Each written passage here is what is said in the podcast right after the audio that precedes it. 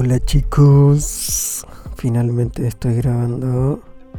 Bienvenidos a esto que se llama el podcast Fantasma, un podcast hecho solo para algunos.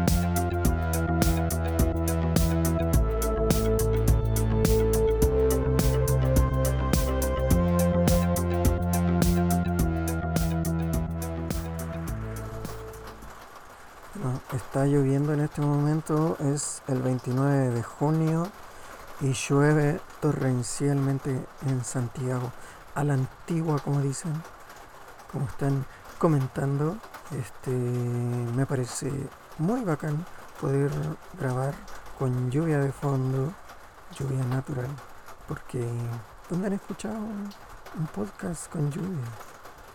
En ninguna parte, solo lo van a escuchar aquí. Y además como puede ser un podcast relajante. Bueno, la idea de grabar esto la tengo hace mucho tiempo y era para compartir temas que me parecen interesantes, pensamientos, ideas y así poder compartirla con ustedes. Por ejemplo, yo antes lo compartía algunas de estas cosas en mi otro Twitter que después cerré pero nada, como que siento que tengo varias cosas en mente y la idea es plasmarlas aquí para que no perderlas yo también después. Y espero así que la pasen bien, se entretengan y tengan algo que escuchar mientras hacen otras cosas. Ahora eh, paso a hacer una especie de sinopsis avance de lo que serán los siguientes capítulos para que se interesen a ver si les gusta o no esto. Eh, como ya sabrán, porque están escuchando esto, este es el capítulo cero, capítulo piloto, y se va a tratar sobre la maldad y violencia detrás de Twitter. Las cosas que he encontrado en esto ya eh, como 10 años, 11 años ya llevo en esta red. Entonces igual eh, he visto varias cosas que las vamos a ver en este capítulo.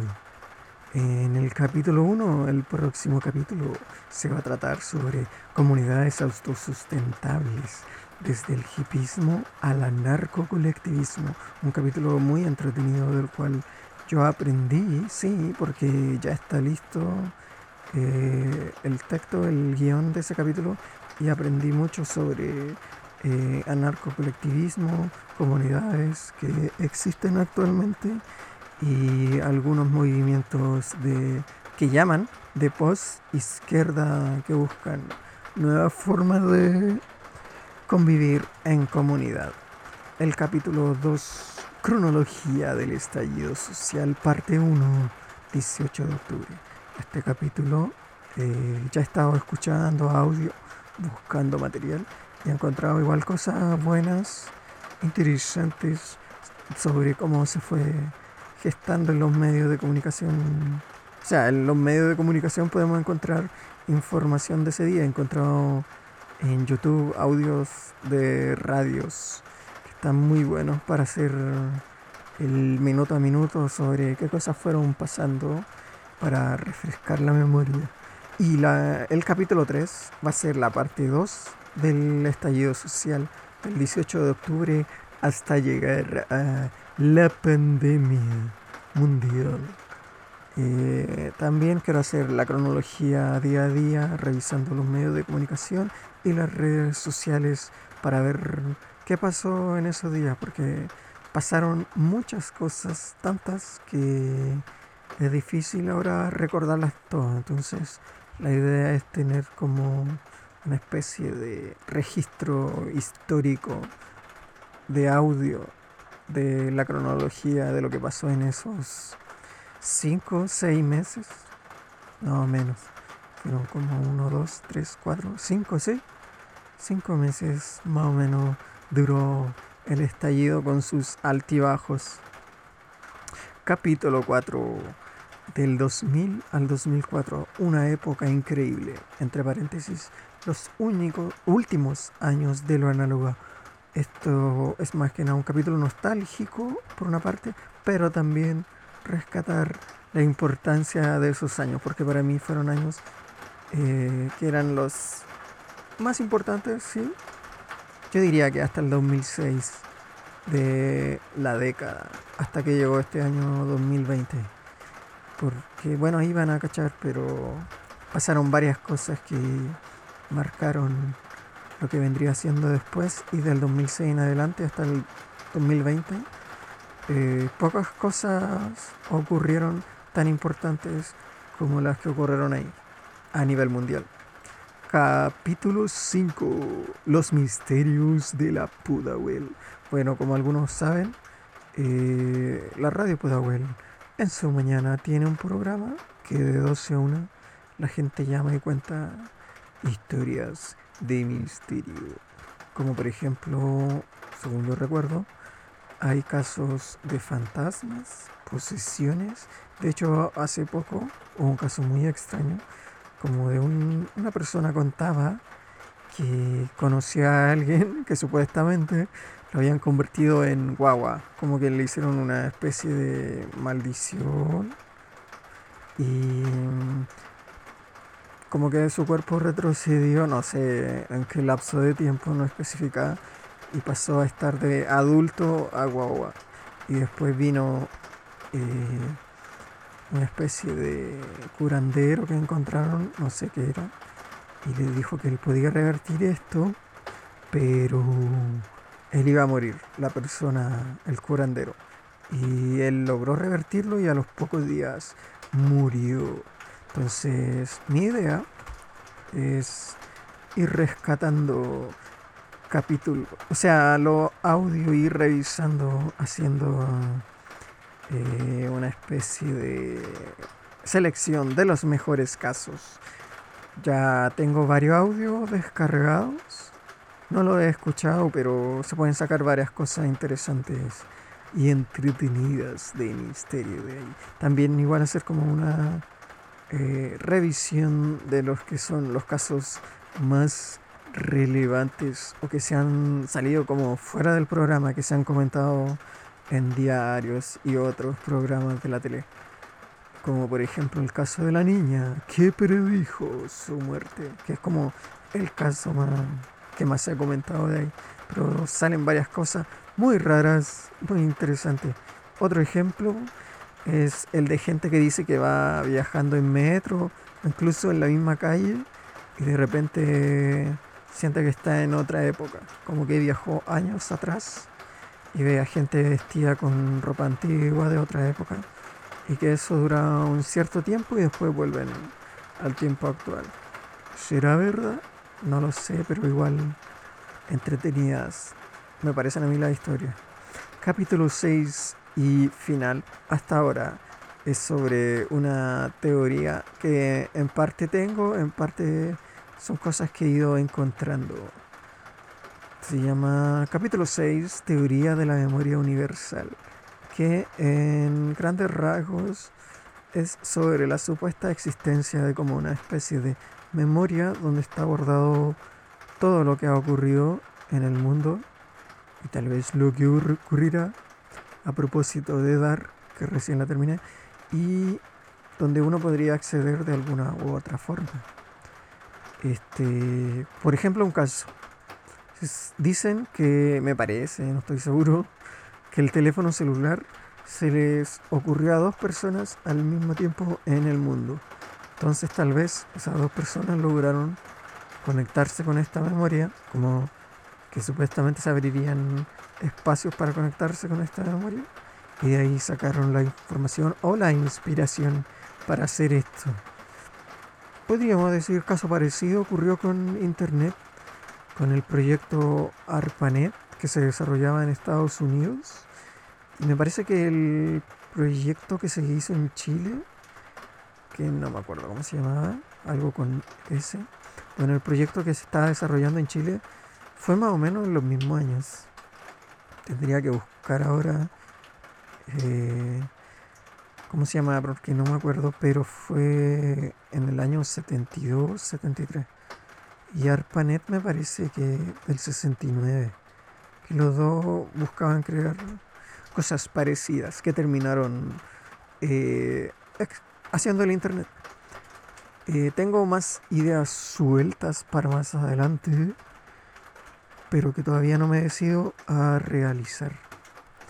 Por ejemplo, la historia de Internet a propósito de lo que estaba hablando, cómo surgió el sistema de ARPANET y cómo fue que llegamos a los navegadores web y ya no sé, los protocolos de los smartphones y telefonía celular.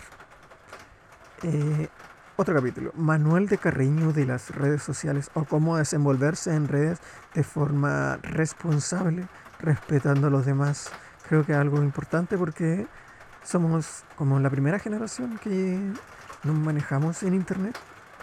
Entonces creo que es necesario este tener como como recomendaciones para cómo eh, comportarse de forma respetuosa con los demás y saber qué contenidos compartir en qué contexto. Otro pudo, otro eh, idea que tengo para más adelante. Extraño grupos de internet que me generan interés. Los individualistas tendiendo a lo salvaje que reviso su blog cada cierto tiempo. Un extraño grupo que hasta el día de hoy no entiendo bien su qué buscan, qué su pensamiento. Y el otro que un conocido por todos, el Nido. ¿Qué fue de Nido? Ahí vamos a saber si hago ese capítulo otro capítulo más adelante que este estaba investigando pero no he encontrado tanta información como me gustaría. Intervención, arte de intervención urbana en los tiempos de la concertación. Creo que hubo un boom a finales de los 90, principios del 2000 de cómo usar la ciudad para hacer extrañas intervenciones artísticas. Pensamiento crítico, otro tema que me gustaría hablar, pero que hasta el momento siento que no, no sé mucho sobre el tema. Me gustaría eh, profundizar más y de ahí poder hacer el podcast. Las emociones negativas en la música y por qué me gusta tanto Radiohead. Ese capítulo yo creo que lo podría hacer porque es un tema que más o menos manejo ya. Lo tengo saldado. De hecho, ese yo creo que podría ser el capítulo 8 explicar por qué me gustaba Radiohead y cómo existen socialmente ciertas emociones que se ocultan y otras emociones positivas que son más valoradas socialmente. Esoterismo y propaganda paranormal de la dictadura militar chilena. Otro capítulo que también he investigado, pero me faltan ahí un poquito más de temas para que quede bien redondo, pero hay varias cosas interesantes ahí que yo creo que les puede gustar. Otro tema del que no me siento preparado para hablar porque eh, un tema que yo creo que hay que acercarse con respeto es diferencias y puntos en común en la cultura mapuche y la cultura chilena. Y también es un tema que he leído, del cual he leído pero es mucha, mucha información y me gustaría también hablarlo con gente que conozca el tema, con mapuches que estén metidos en alguna comunidad. Y varios de estos temas también eh, no los tengo listos porque también me gustaría hablarlo con más personas, como entrevistar gente y dependiendo de cómo vaya avanzando esto. Eh, otro tema que olvidé decirles es que, como dije al principio, este podcast es solo para alguno porque lo voy a compartir eh, solo para mis amigos, gente cercana Y también olvidé presentarme. Bueno, no quería presentarme, esa era la idea, porque como solo lo va a escuchar gente que me conoce, no tiene sentido presentarme. Pero si alguien llegó acá de sapo, este, no, nada, no sé, no, solo decir mis redes. Mis redes me juzgarán. Este, en Twitter soy Very Deep Dream y en Instagram Chucarito. Eh, creo que olvidé algo que iba a decir. Pero nada, ah, si le gustó este capítulo. Eh, sí, lo pueden compartir libremente con gente que crean que les puede interesar lo que voy a hablar a continuación.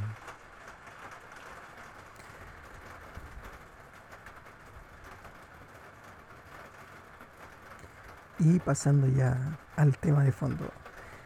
Eh, voy a explicar primero las cosas malas que he visto en Twitter sobre cómo se comporta la gente.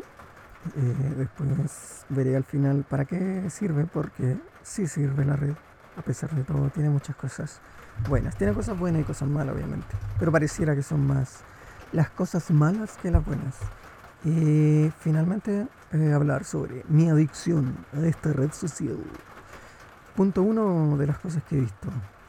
Eh, hay una búsqueda de satisfacer las aspiraciones personales de identidad, donde se crea en las redes, generalmente se crea en todas las redes, pero sucede de especial forma en Twitter, que se crea una eh, identidad idealizada, donde eh, finalmente existe una disociación entre la identidad y lo que es finalmente la persona se busca aparentar como un ideal de lo que quiero ser.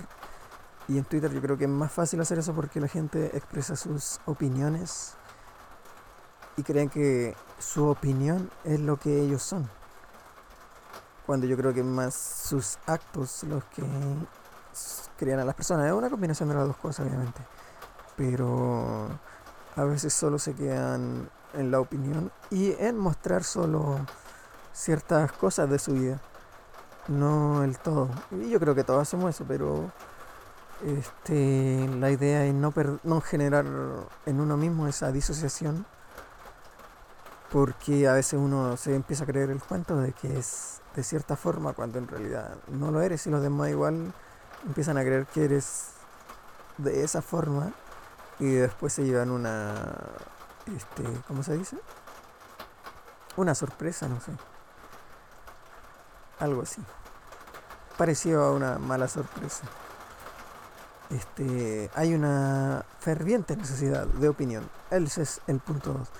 La necesidad de opinar y generar una presencia al momento, minuto a minuto, lleva a crear veredictos de forma apresurada, a siempre tener la opinión en el momento preciso, a opinar aquí y ahora y no este, tener, eh, darse el tiempo para meditar bien un tema y llegar a una conclusión acertada, porque creo yo que solo el tiempo de pensar en un tema, más allá de un día, más allá de lo que se te ocurrió en el momento, es lo que te lleva a tener una buena opinión sobre un tema, si no la vas a hacer en base a lo que te dijeron en el momento, con no teniendo todos los datos de lo que realmente ocurrió en un hecho y eso es algo que pasa mucho, se ve todos los días que pasa algo, la gente opina y después se entera que en realidad no había pasado así y se tienen que disculpar.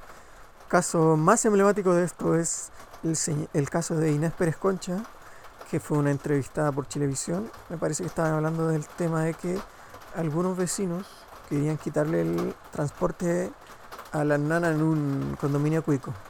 Y a ella le cortaron lo que estaba diciendo en televisión y solo apareció una parte donde decía eh, te imaginas a mis nanas ahí y mis niños pasando en bicicleta como que ella no quería que los niños vieran a sus nanas pero lo que en realidad quería decir era que esto podría llevar a accidentes y que era más cómodo para las personas que hacen servicio en casa particular porque también incluía a los jardineros mantenerle este servicio de transporte.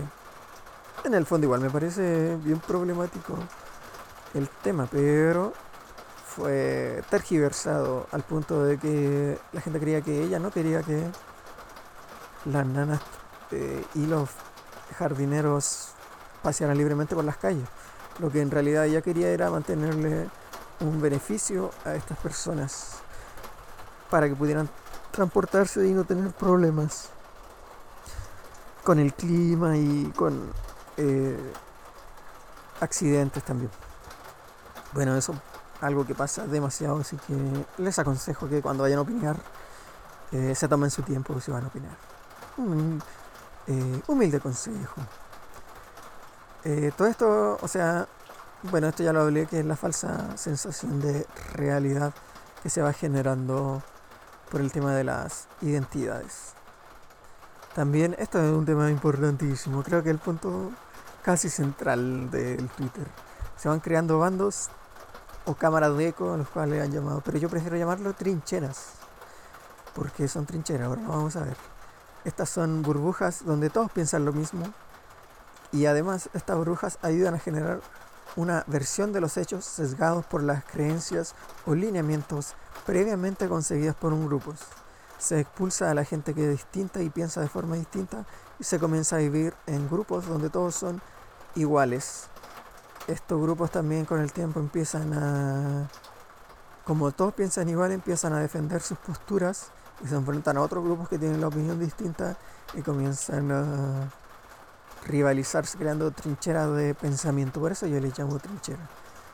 Y para este, aquí tengo un par de citas, que, porque también me he documentado sobre el tema, y un par de libros. Primero, creo que lo fundamental de lo que encontré en un libro de el coreano Byung Chul Han es esto. Abro la cita. La intersección digital total y la comunicación total no facilitan el encuentro con otros, más bien sirven para encontrar personas iguales y que piensan igual, haciéndonos pasar de largo ante los desconocidos y quienes son distintos, y se encargan de que nuestro horizonte de experiencias se vuelva cada vez más estrecho. Nos enredamos en un inacabable ciclo del yo y en último término nos lleva a una autopropaganda que nos adoctrina con nuestras propias nociones. Esto aparece en el libro eh, En el enjambre de Bian Chulhan, donde habla de lo mismo, que existe como grupos donde solo vemos reproducido siempre las cosas que pensamos y cuando vemos a alguien distinto, eh, por ejemplo, se le cita y ahí comienza como la rivalidad. Más, más adelante voy a hablar del tema de citar tweet, que creo que es también fundamental.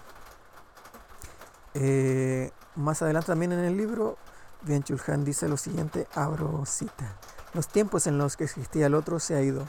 El otro como misterio, el otro como seducción, el otro como eros y el otro como deseo, el otro como infierno el otro como de dolor va desapareciendo. Hoy la negatividad del otro da paso a la positividad del igual. La proliferación del igual es lo que constituye las alteraciones patológicas de las que está aquejado el cuerpo social. Esto quiere decir lo mismo del anterior, era para complementar que se vive en la red de forma de como donde todos son iguales y eso igual va generando como una especie de creer que como todos piensan así, todo tu grupo piensa así, eh, la mayoría de la gente piensa así. Y después nos sorprendimos cuando Piñera ganar las elecciones. Pero debe haber otro grupo donde todos eh, piensen de otra forma. Este, además de esto, en otro libro encontré la siguiente cita. Bueno, el libro se llama Fake News, Burbujas Troll y otros encantos. Me costó igual encontrar este cosas que pueda aplicar a esto porque hay poca investigación sobre el tema de Twitter y cómo eh, tiene sus conductas violentas. O tal vez yo no, encontré mucha eh, documentos al respecto, libros. Bueno, pero este es un libro donde se ve el concepto del razonamiento motivado, el cual define como un mecanismo cognitivo con un resultado ya en mente. Es decir, nosotros ya tenemos una idea y tendemos a aceptar evidencia que sostenga esta idea o a descartar aquellas que contradigan nuestras ideas.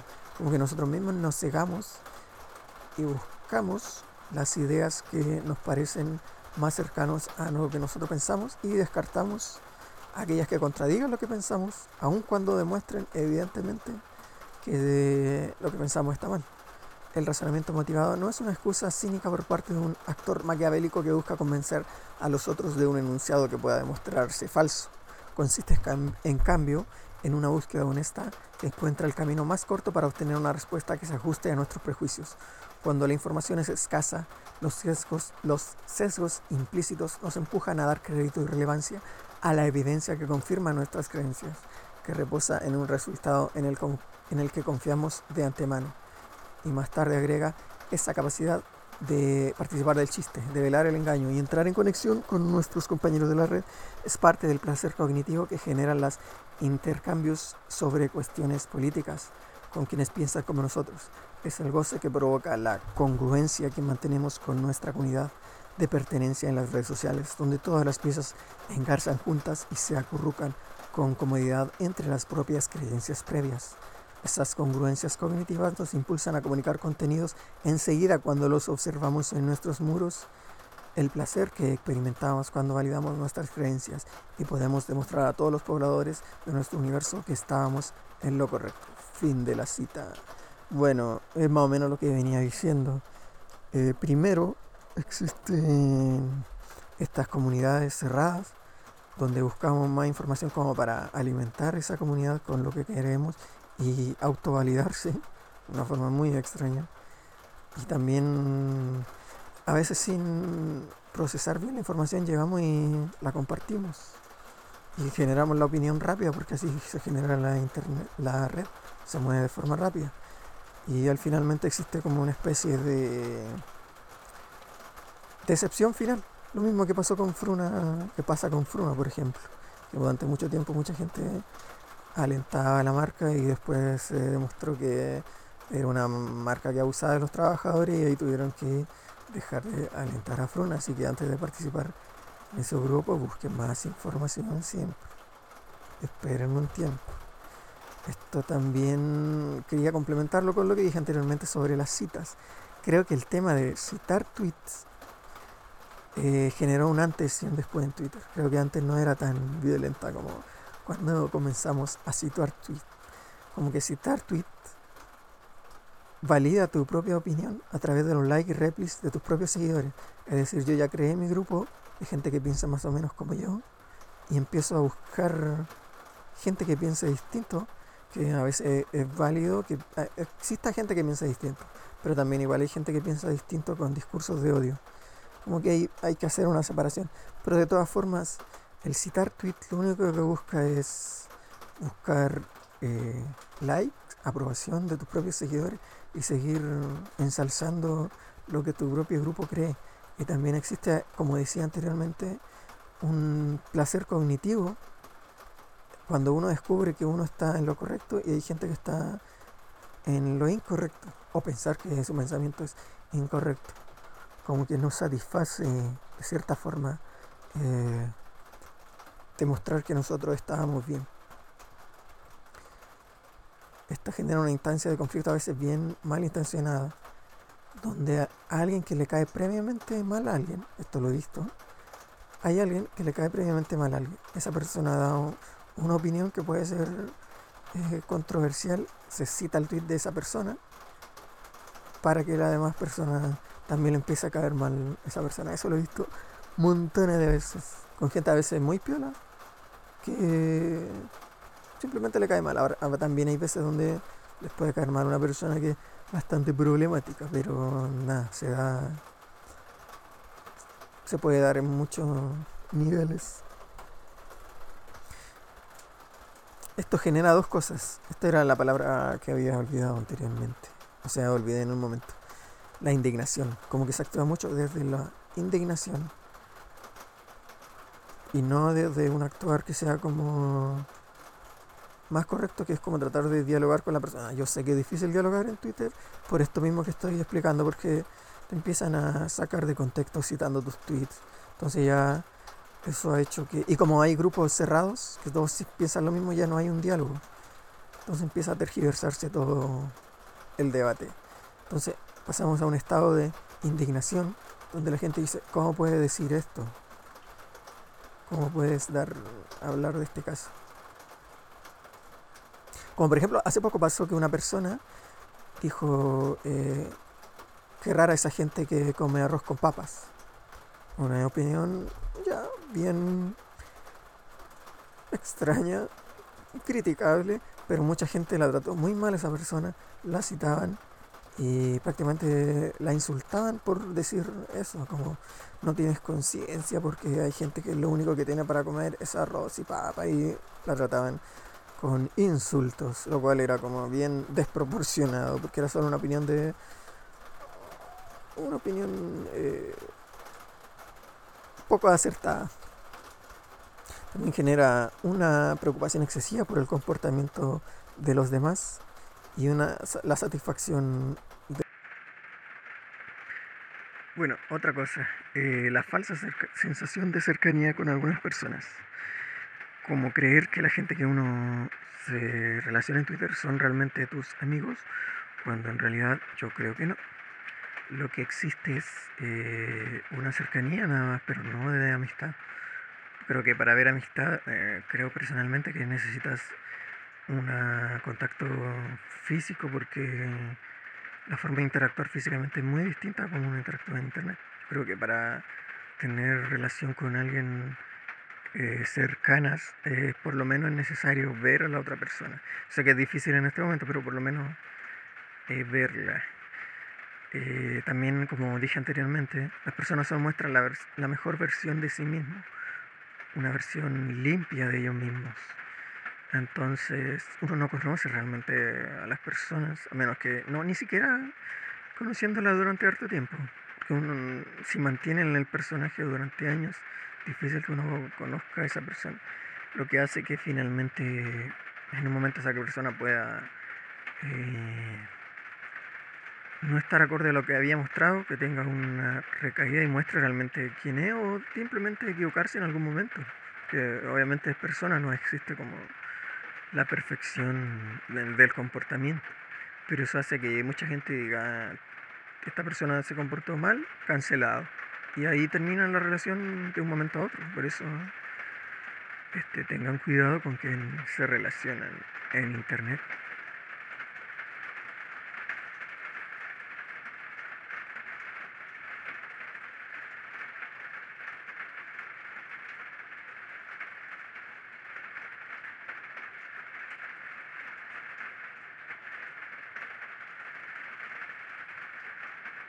Bueno, otro punto que en realidad ya lo pasé, pero lo quiero profundizar, es que esto es algo muy bajo que se hace, que gente que ya tiene su grupo armado y tiene credibilidad eh, entre los tuiteros, ya les cae bien a mucha gente, comienza a manipular hechos y opiniones contra una persona que le puede caer mal. A veces no lo hace directamente, sino que con segundas intenciones, como que una persona de antes le caía mal y encuentra el tweet de esta persona opinando sobre algo. Entonces, como le caía mal, lo cita criticándole y después más personas de su mismo círculo empieza a criticar la actitud que tuvo esta persona o la opinión que tuvo. Entonces se suma como una bola de nieve de críticas contra esta persona. Bueno, sobre el respeto, Pian Chulhan dice, en, creo que es en el libro Psicopolítica, dice lo siguiente, abro cita, Respeto significa literalmente mirar hacia atrás. Es un mirar de nuevo en el contacto respetuoso con los otros. Nos guardamos del mirar curioso. El respeto presupone una mirada de distancia, un patos de la distancia. Hoy esa actitud deja paso a una mirada sin distancia, que es típica del espectáculo. El verbo, el verbo latino spectare, del que toma su raíz la palabra espectáculo, es un alargar la vista a la manera de un mirón, actitud a la que le falta la consideración de distancia. La distancia distingue el respeto del espectáculo. Una sociedad sin espectáculo conduce a la sociedad del escándalo. Y más adelante agrega, el respeto va unido a un nombre. Anonimato y respeto se excluyen entre sí. La comunicación anónima que es fomentada por el medio digital, destruye masivamente el respeto. Es en parte responsable de la creciente cultura de la indiscreción y de la falta de respeto.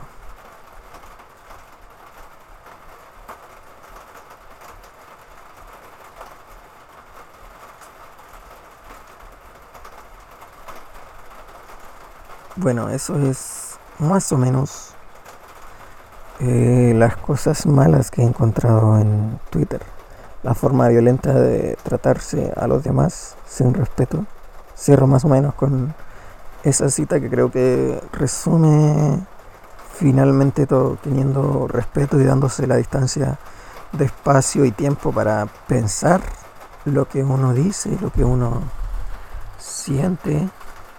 Eh, yo creo que te lleva a tomar mejores decisiones y es vital como para procesar bien las cosas que ocurren en las redes sin tener que caer en actitudes de violencia desarrolladas por las emociones del momento y no por sentimientos eh, más acabados.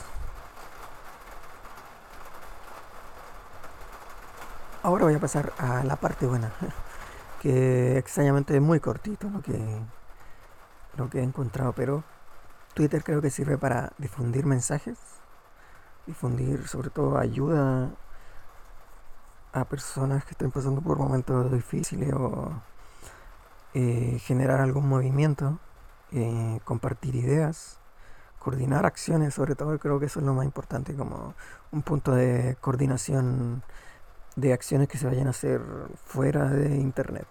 Eso creo que es muy importante. Creo que eso es finalmente lo más relevante que se puede hacer en internet. Bueno, y obviamente ver memes, que es como lo que más hago yo, creo. Pasarlo bien. Cuesta, pero se pueden encontrar cosas ahí. Y bueno, sobre mi adicción a internet, mi pequeña adicción a Twitter, más que nada. Que ya yo creo que lo había superado, como que hubo un tiempo donde estuve muy metido, no sé, ya en qué año, 2014 puede ser, donde estaba horas y horas metido ahí, viendo opinión, qué opinaba la gente. Después me ponía a revisar los perfiles, sobre todo de mis amigos, para ver en qué habían estado últimamente, los hashtags, qué cosa decía la gente en los hashtags. Buscar información sobre un tema y después me iba perdiendo, perdiendo, leyendo tweets. Y creo que lo había superado hasta que llegó el encierro y como que a veces no hay mucho que hacer o tengo mucho el celular ahí. Por lo general yo prefería salir a la calle, o sea, cuando se podía salir a la calle, y no estaba tan pegado al celular. Pero ahora como está siempre ahí, siento que volvió mi adicción a esta red. Y es difícil tratar de superarlo en este momento, como enfrentarse a ella. Eh, intenté buscar aplicaciones para esto, como que me restringieran los minutos, pero ninguna hacía lo que yo buscara, que era como que cada dos minutos me alertara y me dijera cierra la aplicación. No, lo que hacían era como yo le ponía dos minutos de alerta y ya después de dos minutos no podía volver a entrar en todo el día. Que igual era bueno, pero no era lo que yo quería, quería hacerlo de a poco. Últimamente igual ya, esta última semana sobre todo, creo que no me he estado metiendo como antes. Las conclusiones finales. Creo que lo importante es siempre tomar distancia con la red, no dejar que te amargue o intoxique eh, lo ideal de esto es que piensen sobre el tema para detectar cuando alguien está haciendo alguna de estas prácticas. Yo, yo también he caído en estas prácticas muchas veces. He tratado de erradicarlas, la mayoría las he erradicado, pero tengo que confesar que sigo cayendo cuando una persona cita un tweet de otra persona para criticarla y le doy el like. Como que eso creo que es lo más difícil de superar para mí como este, evadir la polémica de la crítica como malintencionada. Este, también creo que Twitter debería tener como un mensajito cada vez que uno ingresa que diga algo como tómate la red con responsabilidad, no caigas en prácticas que puedan perjudicar a los demás usuarios ni que uno realice acciones que puedan violentar a alguien. Creo que con eso, con tener eso siempre en mente como recordatorio, sería lo ideal. Por mientras, em, yo les puedo aconsejar que cada vez que ingresen, tómense un segundo para recordar eso. Así tomar la instancia necesaria y poder ser responsables en cómo este, actuamos en esta red. Yo sé que es difícil, pero realmente lo que la gente diga en Twitter no es tan relevante a final de cuentas en la vida. Eh, con eso termino. Espero que les pueda servir este capítulo y si les gustó, eh, escuchen el siguiente que también está listo porque va a estar muy bueno. Eso, que estén bien. Saludos. Me da miedo entrar en Twitter. Hay una persona que se ceba con mi grupo.